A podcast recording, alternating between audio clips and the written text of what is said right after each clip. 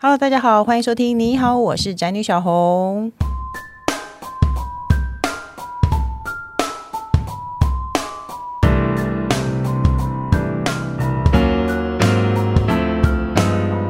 今天的主题是爱一定会变值。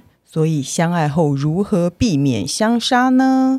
那我们今天就要来谈谈，就是我们很受到听众欢迎的鬼故事系列。那这个鬼呢，就不是七月半的那种鬼哦，是披着人皮的鬼，就是外表看起来人模人样，但有可能在很重要时刻，你以为你们都是一家人，结果他却因为某件事变得比鬼还可怕。最可怕就是呢，这种事常常在婚姻和家庭中发生。那今天要来跟我们聊的呢，又是一个最常出现的来宾。因为呢，他的鬼故事系列相当的受欢迎，让我们欢迎律师界的司马中原吕律师吕秋元。小红好，大家好。台湾人怕鬼，西洋人也怕鬼，工程师更怕鬼。没错，接下来就是也怕鬼的工程师。大家好，我是受害者工程师。哎，今天为什么抓鬼律师间来？就首先，我们班的第一个目的告诉大家，听说你的人生鬼故事多到竟然一次出了两本书，哎，要不要跟大家介绍一下？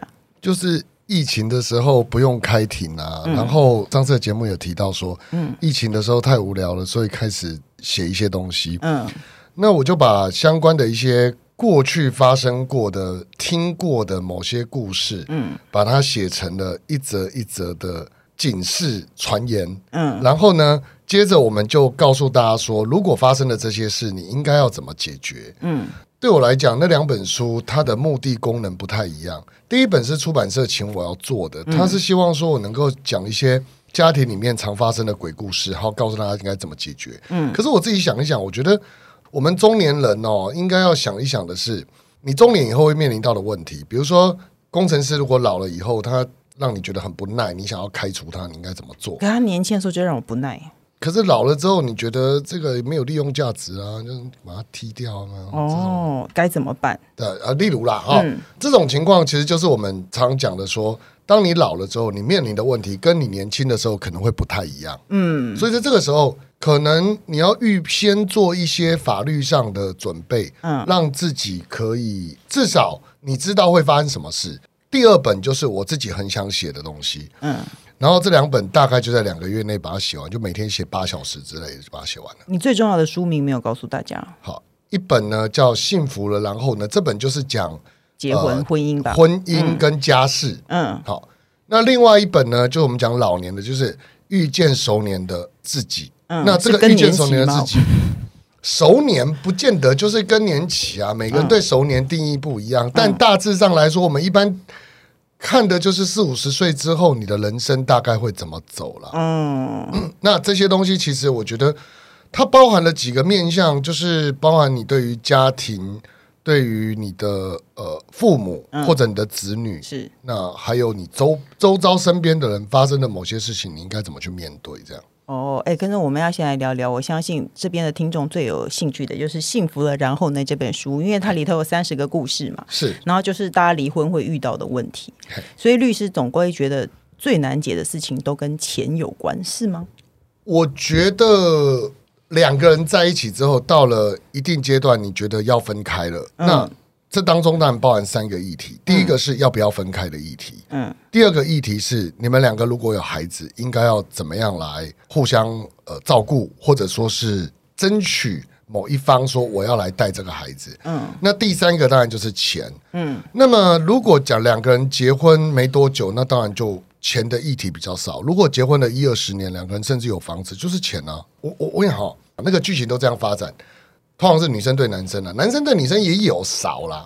通常是女生对男生说：“呃，如果要离婚的话，我希望可以怎么样怎么样怎么样。”然后男生就这样说：“原来你爱我的都是爱钱，你根本不爱我。”然后女生这时候就不知道怎么回答。哦，可我都都跟他讲说：“你应该回他一句话啊，不爱钱难道爱你吗？”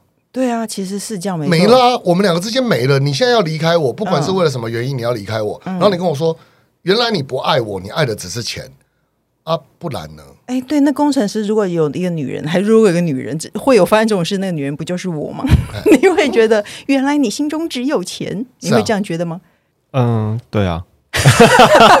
啊，不然呢？他都会这样想啊。支持你人生活下去的动力就是钱呐、啊。呃，应该这么说，就是什么东西你下半辈子都需要钱啊。对，没错。那很现实啊。那你跟我讲说，为什么你要跟我计较这件事情？嗯，我心里会想的是，那好啊，不要计较，那我们继续当夫妻。嗯。可是你又不要，你又要离开我。对。然后你又告诉我说，你为什么要跟我谈钱？那不是很有趣吗？嗯。不，我跟你谈什么？对啊。没有感情可以谈啦，或者谈分小孩，大概也只能这种事情啦。所以这个东西就是变成说，两个人在认知上，你说那会有差距，会啊，会有啊。嗯。但那个差距，其实我觉得两个人不要站在一个角度去想说，你为什么只要这个？嗯。你不爱我了吗？那、啊、可是你们两个就是不爱要分开了啊。对啊。你问这不是给蒙哎？如果我还爱你，我干嘛跟你计较钱？是吗？对。所以其实我觉得这些所谓我们讲到的鬼故事，嗯，大致上来说，钱一定有，然后钱以外。孩子就是亲情也一定有，嗯，这一本书我觉得他在谈的概念，大概就是告诉你说，不管你离不离婚，你平常要面临什么问题，嗯，包含说你跟家人之间的关系，嗯，或者是你跟伴侣没有结婚，嗯，你跟伴侣之间的关系，或是说你们两个人之间发生的某些。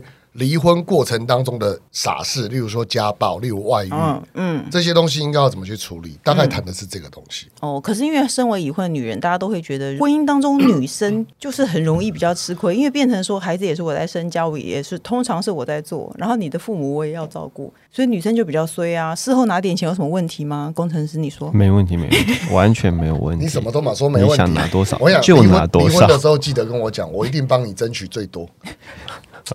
不行不行，你上次你上次答应过我要好好保护他的，所以你这句话就对了。不是，可是等一下哦，我觉得刚刚那句话，我的想法是这样。嗯，你说小孩，嗯，你生他的父母也是你照顾，然后通常我说的是通常，很多时候，所以我说我要回到原点去。嗯，今天你结婚之后。你想的是什么？你想的是我嫁给他，然后我要成为他们家中的一份子，嗯，还是你觉得你跟他结婚的时候，你看我两个动词不一样，嗯、可是你嫁给他，一个是你们结婚的时候，嗯、还是你们结婚的时候，你自己始终保持你自己的自主性？嗯，什么意思？要不要生小孩是我决定的，嗯，我要不要生？嗯，我要生，你就不要说我为他生，是。你甚至可以跟他讲说，这个孩子我要跟我姓，我不想跟你姓，嗯，要不要随便你，嗯，你也可以决定要不要这个孩子，这都是你自己决定的，嗯，你不要觉得说我为他生了一个小孩，然后之后再告诉他说我要埋怨你，因为你让我的青春，你让我的人生出现了某些负担。不要这样想。哎，律师，你就有所不知了。我们在结婚、怀孕、生小孩的时候，我们当初当中都是充满了爱的。那可是常常生完小孩，或是生活在一起久了以后，发现这个男人就变了，他跟以前是不一样的。不不不，我我只是说，我希望大家能够在想要不要孩子的时候，想的是自己，而不是想的是对方。嗯，你当然是爱他嘛，才会跟他有孩子嘛。嗯，或或者也不一定啊，有的时候是不小心的。如果他很有钱，我也愿意跟他有孩子。对，可是我的意思是说，今天的重点是。你在生这个孩子的时候，你想的是自己，嗯、而不是想的，因为我爱他，我要为他生。哦、那个观念，我觉得会伤到自己。嗯。第二个是他的父母，就是说我替他照顾，就我们讲孝道外包嘛。嗯。先生把孝道包给了我们，然后我们去照顾他的爸妈。那你心里应该想的是，我为什么要这么做？我可以不要啊。对啊，其实不用。对啊，当先生跟你讲说，我妈今天生病怎么样怎么样，那你就跟他讲说。哎，我妈前两天身体也不好，你要不要交换一下？嗯、你也去看看她。嗯，如果她说为什么，那你就回她一句话：自己的妈妈自己顾，不是吗？哎，其实我们家算有点这样，也就是自己自己管自己，是吗？这个就是我讲的，你不要宠坏人家之后，才告诉他说你真的太坏了。哦，哎，我觉得这是一个重点，因为很多太太很容易会宠坏先生。像我以前也会帮他做所有的家事，后来我就觉得不行啊。生第二胎以后，我真的觉得我忙坏了，我就开始很多事情我就叫他做。我说你就去给我洗碗，你今天接小孩就是你的事情。所以就是我们两个互相嘛。我、嗯、我常讲说，你不要觉得先生在帮忙你做什么事情，嗯、你要想的是说，我们一起来照顾这个家。所以因为有时候你觉得你自己吃亏，是因为你没有为自己发声。对，嗯。所以我觉得，当遇到这些状况的时候，你第一个要回到初心，就是到底你跟我们讲说所谓的另一半之间的关系是什么？你们是合伙还是你是员工？嗯，如果你一直想的是我到这家公司来担任他们的员工，可能兼一点股东，嗯、但毕竟就是员工，嗯，那你心里想的当然就会不舒服啊。哦，那如果你想的是等一下我们两个是平等的，嗯、我们两个各占百分之五十的股份，为什么今天很多事情是我要帮你做，我要帮你处理？哎，那我不太律师，我要插嘴问你一句哦。如果今天我们两个都是员工，对不对？嗯。结果呢，我叫另外一个员工去做事，他都跟我讲等一下，然后我叫他去带小孩，他就一直划手机。我说你可以不要划手机，然后他就睡着了。如果遇到这样的同事，你该怎么办呢？那，工程师，你觉得应该怎么办呢？嗯，你是不是淀粉吃太多？为什么老是会睡着呢？没有，我其实最近比较少睡啊。对，这就是问题嘛。我当我问你，你当我问你，等等等，当我问你，嗯。就是亲爱的工程师，我当我问你说，对啊，遇到这种问题要怎么办？对啊，你会怎么回答？很糟糕的同事怎么办？那你要那个怎样？什么？请他改进啊，请他自我检讨。可是我昨天才告诉你不要睡，呃，不要划手机划那么久。对，为什么你今天还是一样？我已经请你改进了。嗯、呃，我我觉得有一些事情是这样，就是说，呃，比方说以洗碗来说好了，如果他不洗碗，那你也不要洗啊。那大家都不要。那我说的是滑手机，滑手机表示他怠慢了某一件事嘛？他其实问题的症结点不是滑手机嘛？问题的症结点就是滑手机。不是，你好像没有回答问题。等一下，对你没有回答问题。我的问题点是，呃，为什么你在当下哦？我我觉得其实所有的听众应该都很有兴趣一件事：为什么你在当下会觉得，比如说太太说你去洗碗，然后说等一下，然后就再看一篇文章或者看一个 YouTube 的东西。为什么你会觉得这个东西比较重要？比太太的指令还要重要？而不比洗碗还要，不要讲太太的指令，比洗碗还要重要。为什么？嗯、我其实听众比较想知道哦。OK，真的，你就你知道你是一个你是一个律师，你这样咄咄逼人的时候很可怕。不不，你就放胆讲，我放胆讲，我放胆讲，就是我给你靠，来快点。我觉得有一些事情是可以晚一点做，这 OK 啊，这没有问题啊，因为它不会有什么影响啊。是对不对？那为什么看影片不可以晚一点看？这不会有也可以啊。对，那你为什么在当下选择了看影片？我没有啊，为什么要栽赃我这件事？我我觉得听起来小红。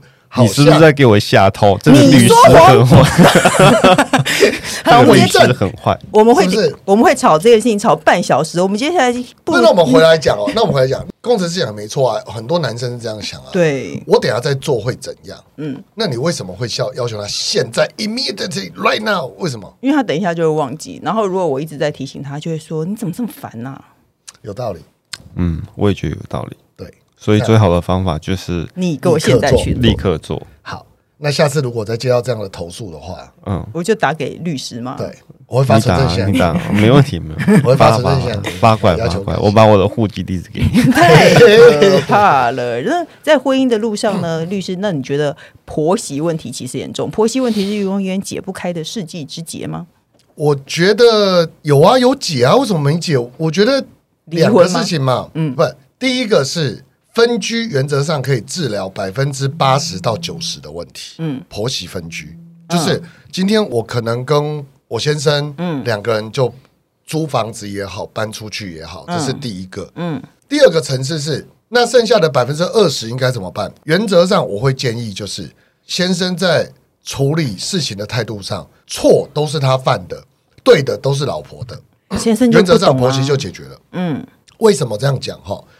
因为事实上来说，我们讲婆媳嘛，其实岳父岳母跟女婿的关系也一样啦。嗯，就是比如说我岳父生日了，我忘了送礼物，嗯，太太这时候就要站出来说，我我先生一直叫我送，可是我忘记了。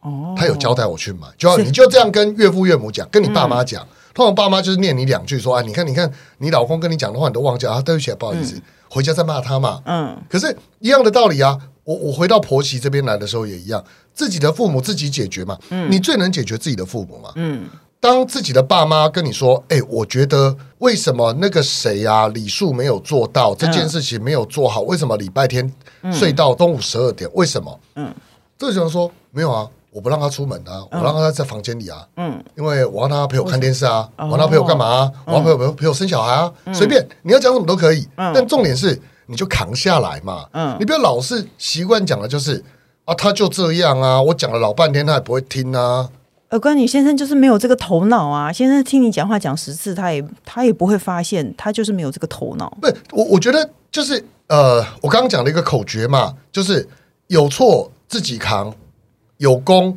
太太的，嗯，你就记得这样，婆媳问题大致上可以解决，大致上，嗯，嗯因为妈妈怎么看自己的太太不顺眼，是基本上来说。第一个，他一定会看一点先生的面子，嗯，就自己儿子嘛，嗯，怎么样都他选的嘛，他要照顾我儿子一辈子嘛，所以基本上啊，算了，四四六六，这第一个层次。第二个层次是，当我儿子也开始讨厌他的时候，嗯，那我怎么做？我当然选边站啊，我怎么可能站我媳妇那里？对，那就算今天两个人相安无事，只要有那么一点点不顺眼，我跟我儿子投诉的时候，如果儿子只是讲说。啊，他就这样啊，嗯、你不要管他，你就让他自己怎么样。那婆婆的怒气只会越来越高。嗯，她说你就是袒护他嘛。嗯，可是相反的，当如果我们发现说这个事情对没有错，太太确实没做好或没做到，嗯、或者是我妈就很机车，没关系，我扛。嗯，我就说没有啦，这些所作所为都是我干的。嗯，那这时候妈妈要跟谁发脾气？开玩笑讲，你打破一个碗，跟你破太太打破一个碗。那对妈妈来说意义是不一样的，是没错。哎、欸，我跟你讲哦，因为之前有一个网红就是离婚闹得很大，然后他就说他发现他先生出轨以后，他就打电话跟婆婆告状。我心里想说，拜托，他最好会站在你这边。没有没有，他的说法通常是这样，各位听众说法都是这样。如果你好好照顾我儿子，我儿子今天会外遇吗？对，没错，就是这样。如果你今天不要对我儿子这样，我儿子今天会有别的女人吗？就是你不好啊。哎，你真的很会演婆婆哎！哎，那我问你哦，刚刚刚刚我才听到一个状况，就有请律师来演一下先生好了。是，他就是说呢，这个状况就是一家人在吃饭，然后呢，老婆吃完了以后，他就坐下来，然后他就开始划手机，坐在沙发上划手机，然后公公就很生气，说：“你这个女人怎么不洗碗，怎么不会收呢？”可是大家都还在吃饭呢，然后公公就说：“你给我出去！”律师，如果你是先生，你觉得现在应该怎么办？我这就跟我爸讲说。啊，那我们一起出去好了。对，没错。哦，其实我跟我们我们现场的女性想说啊，要出去太好了。很多人不是这样，就说好啊，那我们一起出去吃饭啊。然后我就会跟我爸讲说，吃了饭也搞成这样干什么？对，你为什么不叫我去洗碗？嗯，我告诉你，我们家的规矩就是我洗碗。哦，完蛋了，黑掉。不，我讲的，我讲的，嗯、我说我们家的规矩就是我洗碗。然后媳妇就会怕自己黑掉。对，媳妇不用怕，媳妇在旁边就是装无辜，什么都不要讲话。嗯，你去让先生去跟。他的爸爸去对抗，嗯，然后就是由他跟他爸爸对骂，然后他爸爸可能说：“你结婚之后，你这个人就变了，好，就是说我变得更成熟，变得更有勇气。”然后他爸就会不知道讲什么了。我的意思是说，你跟你爸呛没关系，你不要叫你老婆去跟你爸呛。我讲的不是什么替女生讲话，真的不要这样想。嗯，我讲的是为你们家庭着想。今天讲句难听一点，你跟你爸妈呛声。他其实第二天就忘了，比较少有隔夜仇，比较少。但我们也不排除有那种真的很计较啊，那种计较的讲，那他全家都计较了，也不会只计较你了。哦，所以对那种全家都计较了，当然那就算了，那保持距离以策安全。嗯、我讲的是那种对另一半很计较，但对儿子或女儿不计较的那种爸妈。嗯，那你的处理方法就我全扛啊。这种这种爸妈全扛是好事哎、欸。嗯，不，我真的讲全扛是好事，因为你可以避免掉很多冲突。比如说，我举个例子，今天像刚刚讲的说，你怎么不洗碗？什么？你就说，哦妈，那是我叫他不要洗的啦，我说的啦。我刚来就有跟他讲了，我说哦，来我们家哦，基本上来讲，你不用洗碗。嗯，好，你妈可能说啊，平下啊，平下一波被生话，对吧？公公，哎，最近有心啊，有可怜啊，哦，啊，就这样跟他骗他，对不对？或者是讲说，哎，最近心态的不好啊，哦，例如，哦，你没有办法改变爸妈，不要想去说。对。我觉得性别平权，我觉得什么什么很重要，不用讲那个，嗯、你就是扛下来，嗯，就说啊，最近她身体就不好，最近她就要怀孕了啊，啊，最近我就是觉得说，这个我们家就是因为我洗啊，我们有讲好了，我们轮流啊，我供哎，我供哎，我讲的可以吗？嗯、我下令的可以吗？嗯那爸爸就会说：“哦，原来是你哦。”哎、欸，我刚刚做错一件事情，这个状况剧我应该先问工程师的。如果是你，你应该会你会怎么做？没关系，他刚刚应该先问他。我觉得，我觉得正命刚父母可能也不是很好啊。那不然就这样子，你就说啊，刚才开车的路上我跟他打赌，那我输了，所以我要去洗碗。我觉得你这个话我听不下去，为什么你知道吗？因为爸妈都会觉得这个家，等一下，我这个家，你你不懂那个爸妈的心态，嗯。那种爸妈的心态，通常是他希望有人可以主导这个家，而这个就是你，你是男人。哦，所以你讲的是我讲哎，嗯，我叫他不要洗的，我我，我理解啊。跟我们两个打赌，他就会觉得你们是平等的，爸妈就会不爽，他会觉得你都爱个二楼对着丢。你想要盖公雕盖盖打赌打赌什么？谁话讲没在打赌哈？对，跟没赛。对，所以你就要直接讲说，我给一半谁啊？哦，你就这样讲。嗯，我想爸妈通常会愣住说，哦，原来是你叫他不用洗的哦。哦，我叫不叫一谁啊？你讲无啊？我叫一半谁？起码听你也听我的。你讲，你底弯刀啊，都能听我的。我听啊，都能听我的啊！你看是不是就这样结束了？嗯。我把它导成是我们父子之间的冲突，我们父我们母子之间的冲突，所以你就解决了。哦，就我叫他不要的，有事冲着我来啊。嗯，这个就是我们常讲的，你的肩膀跟担当。我跟你讲，我真的不是在讲说什么要保护女性什么，没有那么多大道理啦。就是我只是要解决问题，我讲的是解决问题的方法，我不讲意识形态，我不讲什么什么女权什么男权，我都不讲这个。嗯，我只讲怎么解决问题嘛。嗯，这是最容易解决问题的。嗯，面对这种鬼故事，就是。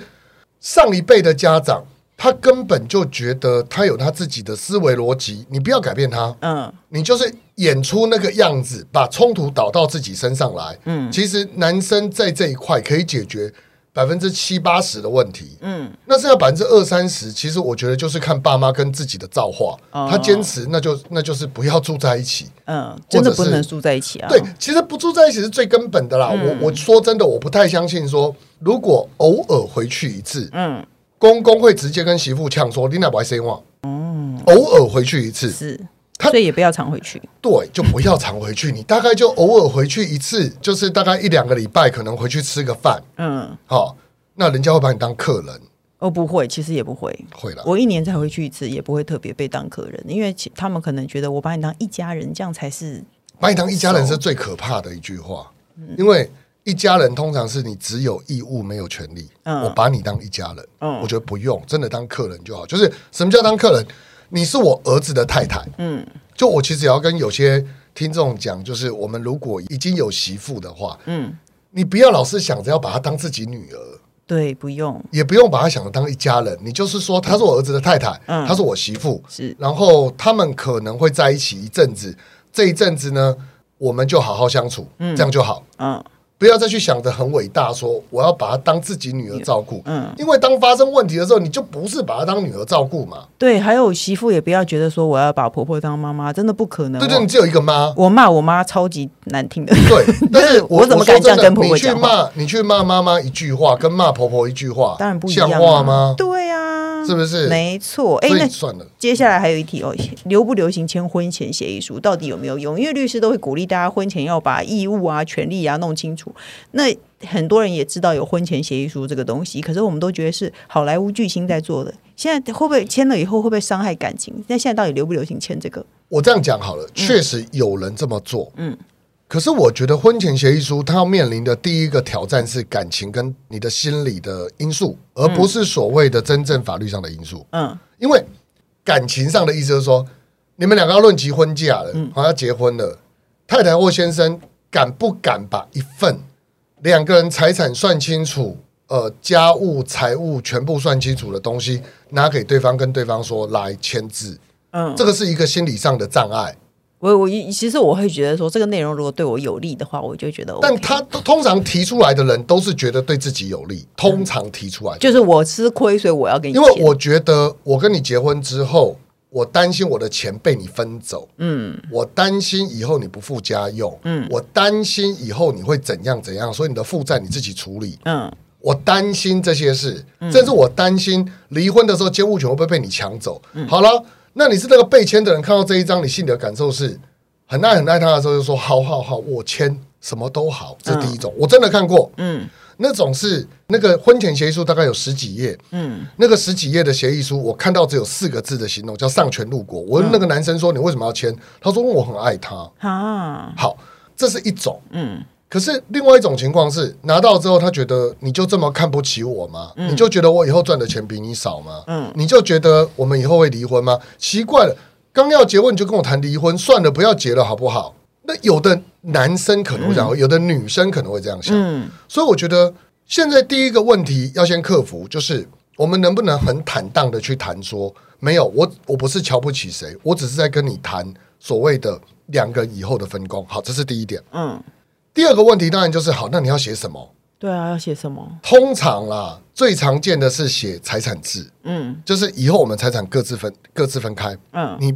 不要来分我的，我不要分你的，以后负债你们各自处理。嗯，好，这是最常见的。嗯，比较不常见的内容，但也有存在的是家庭生活费用跟家务的分担，也写清楚。嗯，就是以后我们每个月拿多少钱。嗯，那这种通常其实。在夫妻的日常生活本来就会出现，但不是用白纸黑字，嗯，就是我们设一个共同账户，或我们呃汇多少钱到哪里去，嗯，到小孩子账户当基金到哪里，这个我们嘴巴讲都会讲，嗯，很少人真的想要白纸黑字，是，好，这是第一个，嗯，第二个是那家务分担，比如说以后擦地板、倒垃圾还有洗厕所是 A 做，嗯，然后另外呢，所谓的扫地、洗衣服、煮饭 B 做，嗯，这个是另外一种做法。这个协议书内容也有人写过，但那个我觉得通常没什么用。那贴在墙上就好了，没有必要去。而且你通常没什么用，那个就是你们讲好就好啊。你你要把它写成这样吗？好，第三个情况是，嗯，加罚则，嗯，就你会员协议书是可以加罚则的，嗯，你就加上说，如果今天晚上叫你扫地超过三次没扫地，罚五千块。哦，那我就会富翁，不，不是，才不是的。你以为你写了这个五千块就会自动掉到你口袋里吗？当然不会。这时候呢，先生有两种做法，一种是 get 皮皮啊，就是五千块给你也不要电啊，拿去买药，谁要给你？没有 谁谁跟你？你你怎么那么可爱啊？我当然不会给你啊！我就是你跟我讲说，哎，我跟你讲三次了，嗯，快点来，然后说有证据吗？哦，不然就是不然就是为什么我要给你？我们不是讲好了吗？呃，讲好哦，这个你也信，然后你就开始火大，嗯，没有用啊，那你接着怎么办？他不给你嘛？告他啊！拜托，告他！你在说什么？对不对？那到底什么有用啦？你直接告诉我们什么有用？整份都没有用。嗯，我我真的跟你讲，就是整份都没用，只有财产制有用。你们书面约定财产制是可以的。嗯，其他什么家务分工啊，什么两个人要拿多少钱出来啦？嗯，那个东西写可以写啦，可是两个人感情不在的时候，那个都是假的。哦，那有什么用？嗯，你们两个人本来两个人在聊的时候，你跟公司讲说去洗碗。然后工人说：“哦，好，那就去洗了，就这样啊。嗯，然后他不去洗，他在滑手机，你就骂他两句，他还是去洗了。嗯，第三种就骂他两句，他还不去洗，那今天晚上就大吵一架，就这样，没有什么。嗯，你难道还真的跟讲罚五千，然后他就拉一个五千好哩？不可能啊，这个不符合家庭现实啊。是没错。所以我说，你写那个东西到底要干嘛呢？”我会觉得好啦，如果你真的担心另一半的财务，或者你觉得自己很会赚，对方不太会赚，嗯，你也觉得我要跟他结婚了，但我还没有爱到，如果跟他离婚的话，财产要分他一半，嗯，这句话很悬，很悬。你已经爱到要跟他结婚了，嗯，但你却没有爱到财产，你愿意跟他分一半？因为钱还是凌驾于爱情的。这我道理，这个道理我是有点懂了。不是，不是，等等等等等等等等，我觉得这道理我不懂，因为结婚是比钱。还要多内容的东西，是你都跟他愿意结婚了，你怎么会觉得钱很重要？可是钱是这个世界上最纯粹的事情。不，你不能离婚才是世界上最纯粹的事情。哦，不能离婚，嗯，什么意思？有一天你真的想离了，然后呢，你跟工程师说我要离婚，工程师说不要，我抵死不从，绝不离婚。然后呢，你们两个只是吵架，嗯。或者你觉得他很讨厌，你就是觉得这个很讨厌，可他没外遇没家暴，嗯，你怎么离婚？对，这就是大部分婚姻出现的问题。你不气死了？对，这才是比钱还恐怖的事情。哦，你会愿意付高额的律师费，请律师来说，你赶快把工程师赶走。嗯，可是工程师说我就不走，我超爱你的，然后一边讲一边还咬牙切齿，那怎么办？对，这就是痛苦。所以我说不要去想什么钱比婚姻还实际，不是，是对于某些人来说，离不成婚才是最可怕的事情。啊，那到底该怎么办呢？所以，我你你要我讲出最后，他说，所以不要轻易结婚，是吧？不要轻易结婚。那如果你真的很不幸你结，就去找一个人仙人跳老公。不不，不是不是不是。如果真的结了，那你要想清楚的是，自己真的要的是什么？嗯，我我讲哦，你要的是自由，还是你要的是财富，还是你要的是孩子？嗯，就是你自己要想清楚，怎么去解决这个困境。嗯，以刚刚讲的这种婚前协议。原则上，他很难去解决这方面的争议。嗯，我只能这样讲，就是说，你觉得婚前协议书能保障什么？可以啦，可是坦白说，他能保障的东西，我觉得没有我们想象那么多。唯一能保障就是分财产的时候，你可以不必然一定要分他一半。嗯，但除此之外，真的都还好。哦，所以就是结论就是大家尽量不要结婚，要酌量了。呃，我觉得自己想清楚啦，就是说我刚刚讲那句话很关键啦。嗯，你觉得你爱他这个人有没有爱到？你觉得你可以跟他共组一个家庭？嗯。除了这个之外，你其他就不用去考虑太多，因为后面的事通通不是你能预料的。就是像撞到鬼一样，你也不知道会发生什么事情。就是基本上来讲，当下或者是你跟他相处了两三年，你觉得这个人真的是可以跟你一起经营生活的人，嗯，你就跟他在一起。你要结婚，OK？因为毕竟他有一个制度性的保障，嗯，对双方都是好的，嗯。可是你不要去想着说。我觉得我要怎么样让这个制度转向只对我有利，对他不利？嗯，那个是很难的事情。甚至不要已经想着刚结婚就想着要离婚。嗯，就是如果离婚怎么办？哦，因为这些东西哦，往往都不是你在结婚之初你就预料得到。说，哎，我跟他之间原来到后面是我先生也没外遇，他也没家暴，嗯，但我跟他之间就是走不下去了。嗯，你你料不到，料得到你不会跟他结婚了嘛？嗯，你料得到一开始就想说要求我，我要是跟他登记以后。然后你就那个坐时光机到二十年后，一发现你们两个就是垂垂老矣，然后齿法动摇，然后你就觉得两个人相看都很厌。嗯，你你你看不到，嗯，你你不知道这二十年会变这样，因为有可能二十年后你们两个手牵着手在公园散步，也有可能。嗯，那你去想着，老是想着说没有啦，我就想着二十年后我们一定会分，那你们就不要在一起，就就就就是继续这样二十年就好。是你干嘛？一方面又想绑住他的人，又不想给你的钱，然后结婚又是找自己麻烦，何必？对，何必？对啊，哎，今天结论就是呢，其实律师说两本书，可是我们光婚姻和爱情这个就可以讲到一本了，另外一本遇见熟年的自己都还没有讲到，那不然我们就来看看那个循利宁，如果要赞助我们，我们就再来录一集遇见熟年的自己，好不好？如果循利宁不打算赞助我们，我们就永远不要谈这个话题。哎，怎么这样？我们就是缺钱。就是跟婚姻一样，节目我要讲给我要讲给工程师听，怎么样？我们等一下私底下约去喝咖啡，讲给他听。你惨了。OK，好了，哦、我们节目还有最后一个单元叫“笔友青红灯”，我们要来一起解决网友的问题。那我念题目喽。我结婚已经十二年，结婚跟我老公的关系还算 OK，但是呢，最倒霉的真的就是跟公婆住在一起。买房大部分是公公婆婆出的，但是接下来的贷款和一些杂费是我和老公出的。住在一起最可怕的是，我公公很喜欢在厨房，一点点脏污都不行。我婆婆就一直坐在客厅里看电视。我一直觉得整个房子不是我的。我自己在前几年买了一个小套房，也装潢的差不多。我必须要用骗我老公的方式，说我妈妈脚不舒服，有时候我要过去陪她，一起带着两个小孩离开。我现在住的家，去我的小套房喘一口气。我真的不知道这个状况会到什么时候，感觉要等公婆往生才有机会离开公婆。我老公因为钱不够买房，只能和公婆一起住。我现在只要假日就会想理由去住我的小套房，但总觉得这种婚姻实在可有可无。请问你们到底会怎么做呢？她是一个感觉做到一半卡住在无助的女人。她做错那么多事，当然无助啊！不能跟公婆住。这间小套房，我先提醒一下这位。无助的听众哦，嗯、基本上你的小套房在离婚的时候分他一半啊。那如果因为在婚姻关系存续中买的，那我如果现在登记在我妈名下呢？呃，可以啊，但问题是你要把这个房子登记在你妈名下，会延伸一个问题，嗯，就是例如说赠与税，嗯，赠与税就是一个问题，嗯，呃，两百二十万以上，嗯，你就要课赠与税。哦天哪！再来就是说。如果妈妈在这当中发生什么问题，会有继承的问题，那个不是你的，会就会变成你的兄弟姐妹。对，这个就很难去讲什么啦。我我倒觉得那那个第一个财产的问题要克服之外，第二个问题就是今天呐、啊，嗯，你先生到底去哪里了？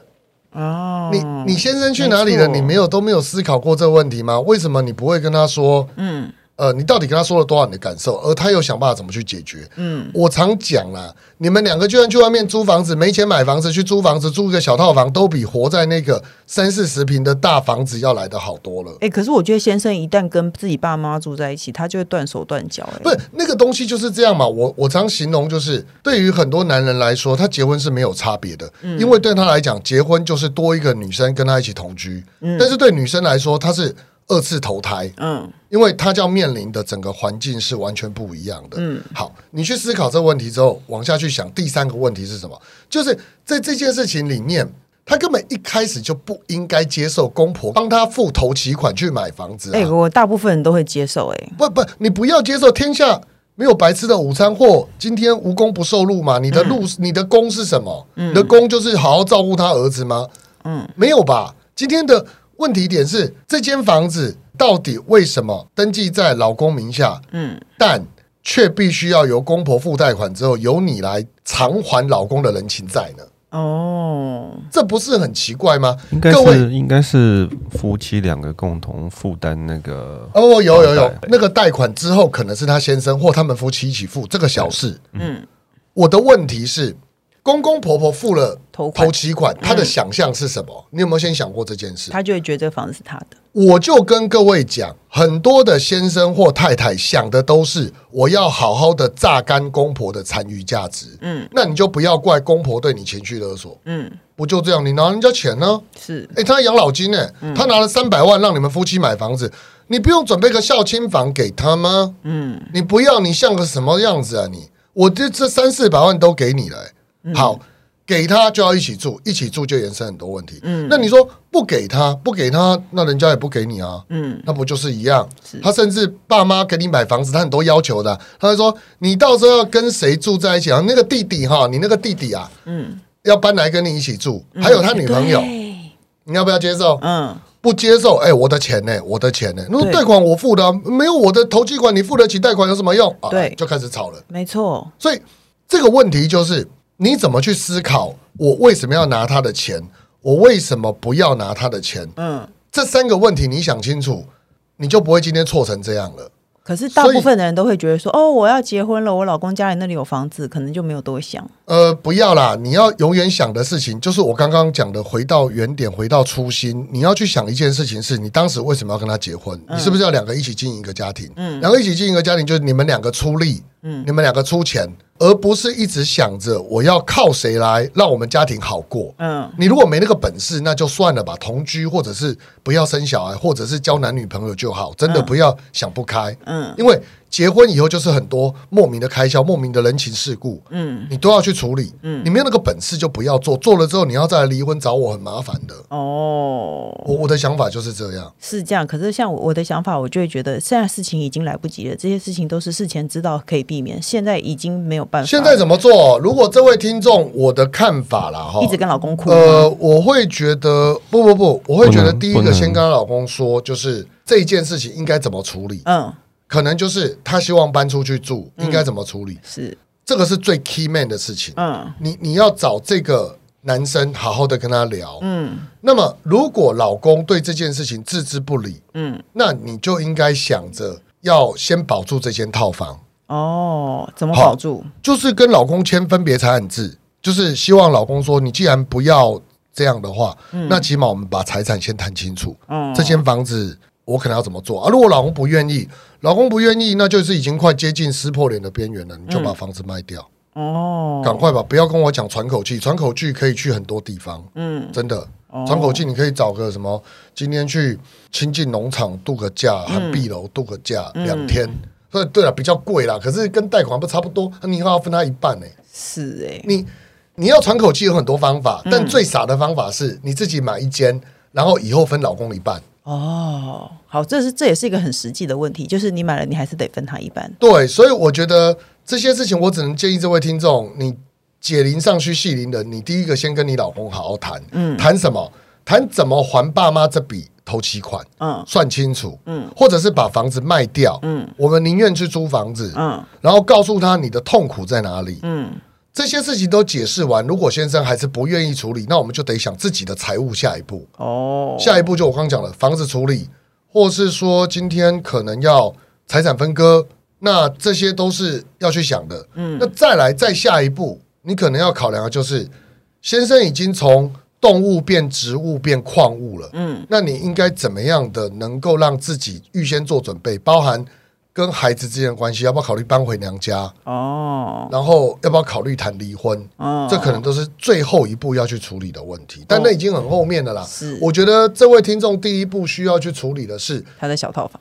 对，然后还有他跟先生之间的关系，我觉得他们两个关系可能不坦诚。哦，那老公呢？生工程师，你觉得怎么？我刚刚讲讲老公，工程师，你刚刚有想讲话？不能请他爸妈去住小套房吗？哎、欸，你真的很聪明哎！对啊，没有，因为我感觉他们应该是先生付比较大房子的贷款，然后他去付那个小套房的贷款。嗯，我感觉是这样。没有啊，可是公婆就会去跟邻居说：“哦，被媳妇赶出去了。”这事情没有那么简单。对，我知道，我知道，我理解我，但我我觉得当初他要接受这个，可他先生才不会开那个口嘞。我怕他先生不开，所以我说回到最原始的关键嘛，他先生要不要开这个口？对，所有的问题都还是在先生。但我的意思说，他当初可能没有想清楚，就是他先生的爸妈出这笔钱，然后他们就会住在一起，然后会让他这么困扰这样子。嗯，对。但我觉得，呃，如果我是那个故事里面的先生，我会尝试就是。劝我爸妈去住那个小套房，这样子。你评价不好，你真的很厉害，你真的很机智哎。对，你真的求生欲望很强哎。当然喽。哎，一个太太，我真的是觉得我会很诚恳的跟我老公说，我真的没有办法再跟你爸妈住了。你可不可以去想想办法，把问题丢给他？我真的没有办法跟你爸妈住。我觉得，我觉得，我觉得台湾人就是很难，对不对？就因为传统的文化教育就是会教你就是要那个啊，奉养父母，要孝敬，要孝敬嘛，对不对？我觉得这真的很难。而且我觉得我真的真的很幸运，因为我是我是老二，所以我比较不用扛这种责任。要接黄色笑话吗？我有点想，但是想说 律师在就不要。不会不会不会，我听到老二的 OK 的。如果是一个律师，听到老二也不会讲黄色笑话，就对了。哦哦，老二，我哎，我想到的反而是老二情节，哦，就是不像老三一样受宠，也不像老大被重视，所以老二情节就是一直会想要表现自己。哦。但我的老二思想没有 我我闭嘴！他想说黄色笑话了，各 大平台都能收听到。你好，我是宅女小红。不管有没有固定在收听，都请先按关注和订阅我的 Podcast。然后呢，请大家踊跃留言发问。我们的笔友青红灯单元，除了我，有时候还会有大律师来为大家解答哦。那今天就谢谢吕律师，谢谢谢谢工程师，谢谢大家，下礼拜见喽，拜拜。拜拜。